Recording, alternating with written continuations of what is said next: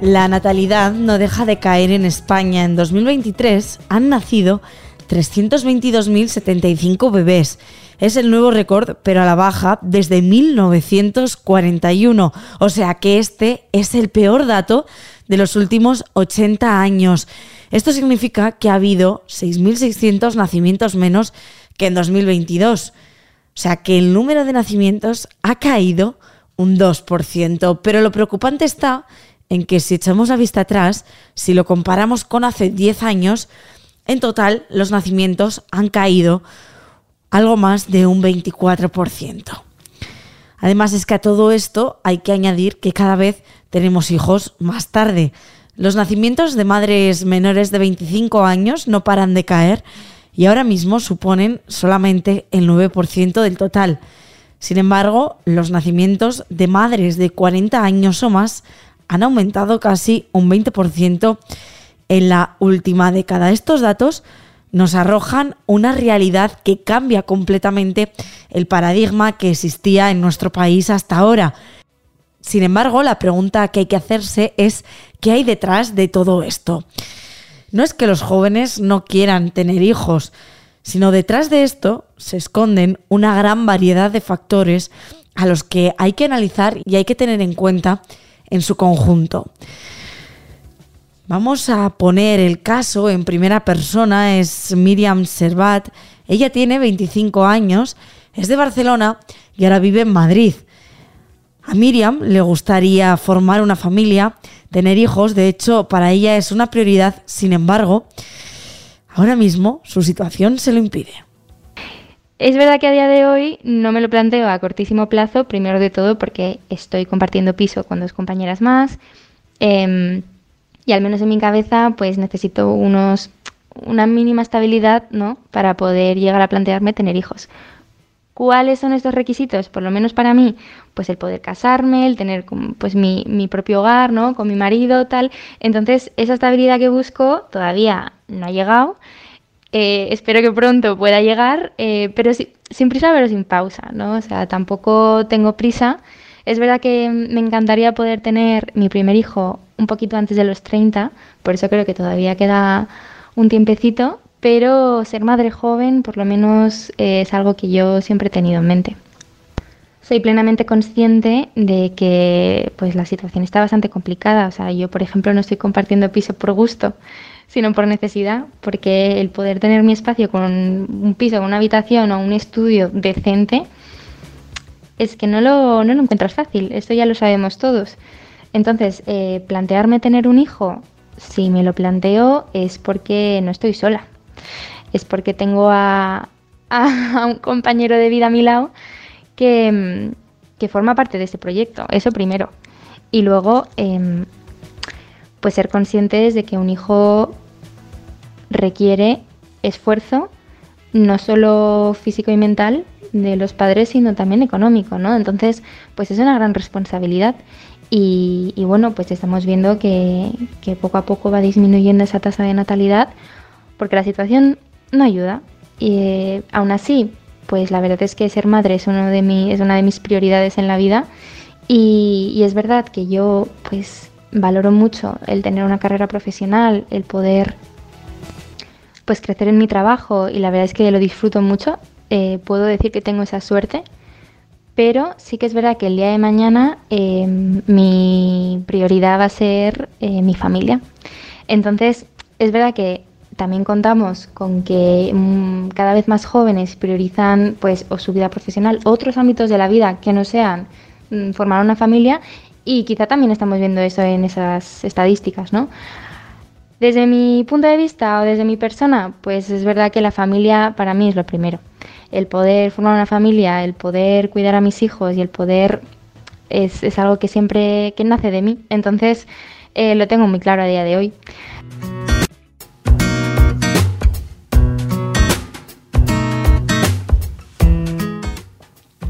Sin embargo, ahora mismo como a otros muchos jóvenes, su propia situación laboral, de estabilidad económica, se lo impide. Como estamos contando, los problemas a los que tienen que hacer frente los jóvenes son muchos. La precariedad laboral, económica, la inestabilidad.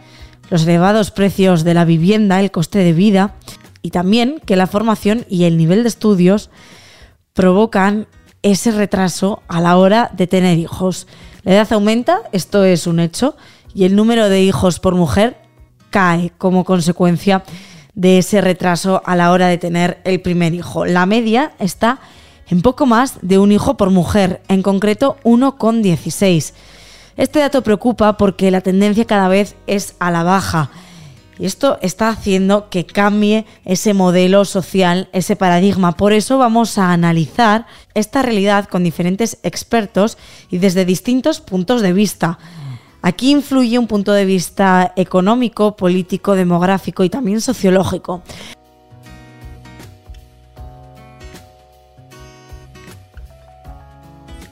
Guillermo Fauce es psicólogo social de la Universidad Complutense. Con él vamos a analizar qué hay detrás de esta realidad, qué se esconde detrás de esta caída de nacimientos y de que cada vez se tengan niños más tarde. Bueno, hay probablemente lo que llamamos el bloqueo del plan de emancipación juvenil. Eh, se pasa más tarde de ser joven adulto, si es que se pasa. Eh, se tiene unas cifras de paro juvenil muy elevadas, eh, ocurre también que, las parejas son menos estables, se tienen hijos eh, bastante más tarde, si es que se tienen. Eh, tener hijos es muy caro y no se tiene la posibilidad económica de a veces poder, poder tenerlos. Y todo ese cóctel de circunstancias, también la necesidad de alargar el periodo formativo, incluso de salir fuera al extranjero a conocer idiomas, hacer idiomas y demás, pues eh, dificulta el que o, disminuye de alguna manera el número de, nacimientos. ¿Qué tipo de medidas harían falta para poder frenarlo? Bueno, hay que hacer cosas en, distintos eh, ámbitos y en distintas eh, situaciones, ¿no? Abaratar el precio de la vivienda, combatir el paro, el paro juvenil, incentivar lo que sería el, el, nacimiento de hijos y ayudar con políticas de natalidad con desgrabaciones fiscales, con mayores permisos, facilitarle con, escuelas, con, eh, sitios donde los bebés puedan, puedan estar, ¿no? es decir, facilitar todo lo posible eh, y abaratar todo lo posible eh, lo que es el plantearse el tener esos hijos. La edad media de la maternidad, Guillermo, también se está retrasando. Ahora mismo está en 32,6 años y va en aumento. Y esto está provocando, como estamos contando, ese descenso en el número de nacimientos. Sin embargo, la pregunta es, ¿se puede hacer algo para frenar esta tendencia, para que se adelante esa edad? Hacen falta, decía, múltiples medidas, ¿no? Eh, múltiples medidas que permitan que, podamos abordar un problema que, no se aborda solo desde lo material. Eh, bueno, en el, momento que, también eh, se recuperen las tasas de, emancipación o, se descienda en el número de, años de formación que uno necesite, eh, podemos eh, probablemente remontar determinadas cuestiones. Eh, también en el tener parejas más estables o el, encontrar, encontrar alternativas a, las formas de vida que, permitan que permitan plantearse pues eso el tener el, formar una familia ¿A qué riesgos nos enfrentamos como sociedad? Bueno, el riesgo es el envejecimiento, ¿no? Y, al final, bueno, tener que recurrir, por ejemplo, para sostener eh, la masa laboral a, las migraciones o a, otras circunstancias, ¿no? Hoy en día hay trabajos que no se cubren porque no hay trabajadores que puedan que puedan desarrollarlos, ¿no? Eh, es decir, que esos riesgos ya los estamos viviendo, ¿no? Y un envejecimiento poblacional, pues se lleva también a que aumenten las necesidades en cuidados, las necesidades en cuidados sin que a veces haya gente que pueda, que pueda cubrirlo.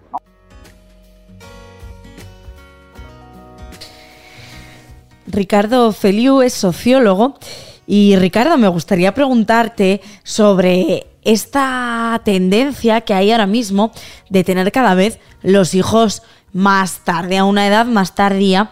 Pues la mayor parte de las mujeres empiezan a tenerlos pasados los 30 y cada vez sube más el porcentaje de mujeres que lo tienen pasados la barrera de los 40. Claro, una vez llegado este momento, muchas veces eh, se confía en la ciencia, en los avances científicos para poder concebir a un niño. Pero realmente confiar y dejar todo esto a la ciencia no es atajar el problema, ¿no? A ver, eh, fíjate que lo que estás que me, acabas de preguntar es súper importante eh, por varias razones.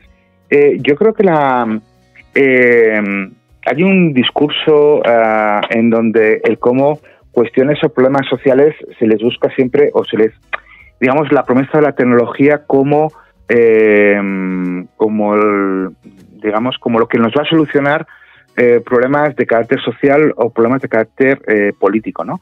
Eh, tú mismo la, la, acabas de explicar muy bien, Iranzu, es el cómo el límite eh, para tener, eh, digamos, eh, el límite biológico, ¿no? Que tiene una mujer para tener hijos, el cómo parece que descansamos la esperanza en el conocimiento técnico médico, ¿no? Para que se alargue, ¿no? Pero claro, esto es eh, en el fondo como hacernos trapa solitario. en tanto que el problema, el problema real no es un problema que tenga que ver con una cuestión de, base médica. Eh, es, que el, problema real tiene otras bases diferentes y si no actuamos sobre esas bases, pues eh, el problema va a seguir va, a seguir estando ahí, ¿no? y fíjate que antes te comentaba y está directamente vinculado con lo que te estoy comentando es si cada vez se tarda más en tener una estabilidad laboral si cada vez se tarda más, cuesta más eh, acceder a una vivienda, claro, ese tipo de decisiones de tener un hijo o una hija se van retrasando, se van retrasando, se van retrasando. Y claro, al final nos llegamos eh, pues hacia los treinta y pico años, que es más o menos eh, el, ámbito, la, la, edad, ¿no? De, en donde se, se toma la decisión de tener el, el, primer, primer hijo o hija, ¿no? Entonces, claro, eh, la, la, la clave fundamental no es lo que nos puede permitir la ciencia, sino abordar políticas que faciliten el acceso a la vivienda, que eh, permitan, digamos, una estabilidad laboral, es decir, a fin de cuentas, que permita a las personas el establecer un proyecto no solamente de vida profesional, sino también de vida personal, es decir, y un proyecto que vaya a largo a largo plazo, ¿no? Y que permita establecer, eh, digamos, pues eso, decisiones eh, pues como crear una familia, eh, tener hijos e hijas, ¿no? De, la misma. Entonces, si no se aborda por ese lado y seguimos y pensamos que va a ser el ámbito técnico científico el que va a permitir alargar pues eh, yo creo que es un error un error monumental no o sea un error monumental en el sentido de que ahí no está la causa de los problemas. La causa del problema está en una dimensión más económica y más social. Ricardo, y también me gustaría abordar eh, contigo, pues no sé si tú dirías que hay realmente una voluntad por parte de los jóvenes de no tener hijos o realmente esto no es así y lo que hay es una imposibilidad para, para poder tenerlos. Mira, buena pregunta, eh, porque yo mirando algunos estudios que hay al respecto, eh, eh, esta idea de, que, sobre todo la gente joven no, no quiere tener hijos ni es completamente falsa. Es decir, cuando se le pregunta a, a, las personas ¿no? de que si quieren o no tener hijos eh, o incluso formar una familia, tenemos una amplia mayoría que lo que te van a decir es que les gustaría tener hijos. Es más, es que les gustaría tener más hijos de los que tienen. ¿Cuál es el problema? Pues el problema justamente apela a, pues bueno, las situaciones laborales, las situaciones de, precarización, eh, bueno, pues ese tipo de elementos que llevan a las personas a no tomar esa decisión o, digamos, a retrasar esa decisión.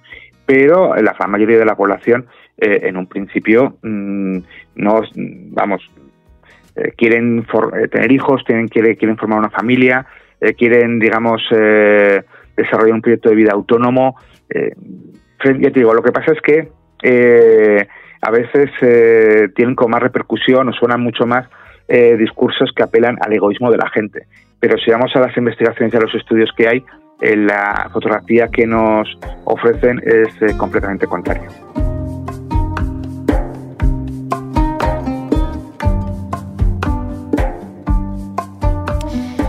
Otro de las vertientes que lleva esta perspectiva de la caída de la natalidad es sobre las políticas públicas que se destinan a ello y también de los discursos políticos de los diferentes partidos. Sin embargo, en España Este tema no suele ser nunca o casi nunca un tema central dentro de las campañas, dentro de los discursos y programas de los partidos políticos. Vamos a analizar esta cuestión, vamos a profundizar en ella con Jordi Rodríguez Virgili, él es profesor de comunicación política de la Universidad de Navarra. Jordi, ¿por qué no escuchamos a los partidos políticos hablar de políticas pronatalistas que favorezcan la conciliación de, por ejemplo, la carrera profesional y la vida laboral. Exacto. Pues podríamos preguntárselo también a los políticos. Yo os animo a que, a que lo hagáis, pero realmente lo que estamos metidos en la política eh, en este país y lo estamos viendo, pues es un, cortoplacismo eh, tremendo, ¿no? Donde solo se piensa en sobrevivir, en, alcanzar el poder, mantenerse en el poder y, y, faltan esa visión de Estado, ¿no? Porque muchas de estas medidas no van a tener un retorno inmediato, no van a tener un agradecimiento, por así decir, para las próximas elecciones. Y cuando digo próximas elecciones no son dentro de cuatro años, ¿no? sino que ahora el año que viene tenemos las europeas. Entonces, muchas de estas medidas, pues como digo, van a tener su efecto en las siguientes generaciones. Y tenemos una clase política que piensa en, las elecciones siguientes o, o, en el día de mañana, ¿no? Entonces, yo creo que, que tenemos también por parte de los medios de comunicación, por parte de la sociedad, eh, pedirles y exigirles altura de miras y que se pongan a, a primero abrir debates en profundidad sobre estos temas tan importantes y luego tomar medidas concretas que, como digo, pues quizá no tienen un rendimiento electoral eh, justo al día siguiente, ¿no? Claro, si yo digo a los jóvenes eh, transporte gratuito, pues eso me lo van a agradecer en las siguientes elecciones porque, porque lo han visto, es tangible, mientras que si yo doy apoyos a la familia, apoyos, pues, pues no se verá, no es, no es tanta gente la beneficiada y estamos creando eh, políticas, como digo, más de corte de cambio de mentalidad, ¿no? Y de apoyo a la mujer que a lo mejor no son de un retorno inmediato, pero, pero tendríamos que, que exigirse a los políticos que abordasen estos temas. ¿Hablar o no hablar de esto tendría consecuencias dentro de los partidos? ¿Esto es una estrategia de comunicación política? Es decir, ¿por qué no se habla de natalidad? Yo creo que, no se hace porque, porque no renta a corto plazo, pero yo creo que deberían hacerlo si los políticos tuviesen una visión a largo plazo. Y a veces son miradas sesgadas, pero lo, y, y, estamos en la cultura, en la política del enfrentamiento, como estamos viendo, ¿no? Un, todo un, un, candidato a presidente del gobierno que en su discurso de investidura habla de levantar muros. Estamos en este bibloquismo, en esos dos bloques, en una política cada vez más polarizada que, que, que dificulta pues debates serenos y tranquilos sobre los temas importantes como es esto pero claro que podemos llegar a acuerdos. O sea, yo creo que por una parte, eh, pues la derecha puede decir, hombre, la familia tradicional es que la familia es la célula básica y son valores, puedes decir, pues oye, más tradicionales o conservadores. Pero también por parte de la izquierda, ¿no? Por parte de la izquierda, eh, la, la, demografía es la vida social. Entonces, claro, lo que nos están haciendo es meter un capitalismo eh, salvaje, un capitalismo extremo en vena, donde lo que queremos son eso, como decía antes, eh, productores y luego consumidores, ¿no? Consumir eh, hasta morir y, entonces y trabajar y consumir y por tanto, oye, pues vamos a reducir la jornada laboral para que puedan seguir consumiendo. En cambio, yo creo que, que, que desde la izquierda, en esas políticas más, más de igualdad, de favorecer a que desarrolle cada uno libremente el proyecto que quiera, pues también se pueden llegar muy a acuerdos. Yo creo que estos son temas transversales de, de apoyo a la natalidad, de apoyo a la familia, que me parece, al menos desde un punto de vista teórico, que es relativamente sencillo poner de acuerdo eh, posturas políticas distintas. ¿Cómo concretamos esas políticas? Pues ahí lógicamente va a haber desacuerdos y cuando gobiernan unas, pues optarán por unas políticas, pues yo qué sé, pues más de tipo fiscal y otros pues prefieren, prefieren la, ayuda directa. Pues, pues estupendo, ¿no? Pero que al menos sí que la conciencia de la importancia de este tema, yo creo que eso es fácil eh, llegar a acuerdos, pero estamos en esta política del, de la confrontación, del enfrentamiento, del posicionamiento, que, que incluso estos temas son difíciles que se sienten para, para dialogarlos.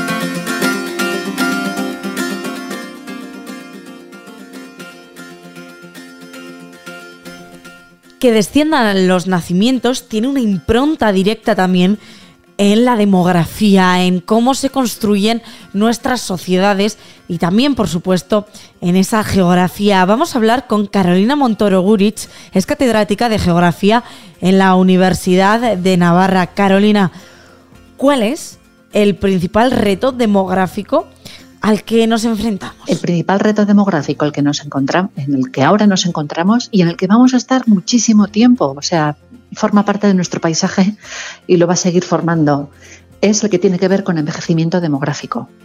Porque cuando hablamos de envejecimiento demográfico a veces se olvida que tiene, son, son, son dos caras en la moneda. No solamente es la cara de muchas personas mayores o muchas, o sea, muchas personas mayores o muchas personas que llegan hasta edades avanzadas. Tiene también la otra cara de la moneda que es que nacen pocas, personas. ¿Cuál es el problema? Que nacen muy poquitas y como tenemos muchas personas muy mayores, cada año, ¿qué es más fácil que se muera? ¿Una persona joven o una persona mayor? Una persona mayor. Entonces, ¿cuál es el problema? Que las generaciones que podrían tener hijos, y esto es interesante también, ya hemos pasado las, las generaciones más numerosas, las baby boomers.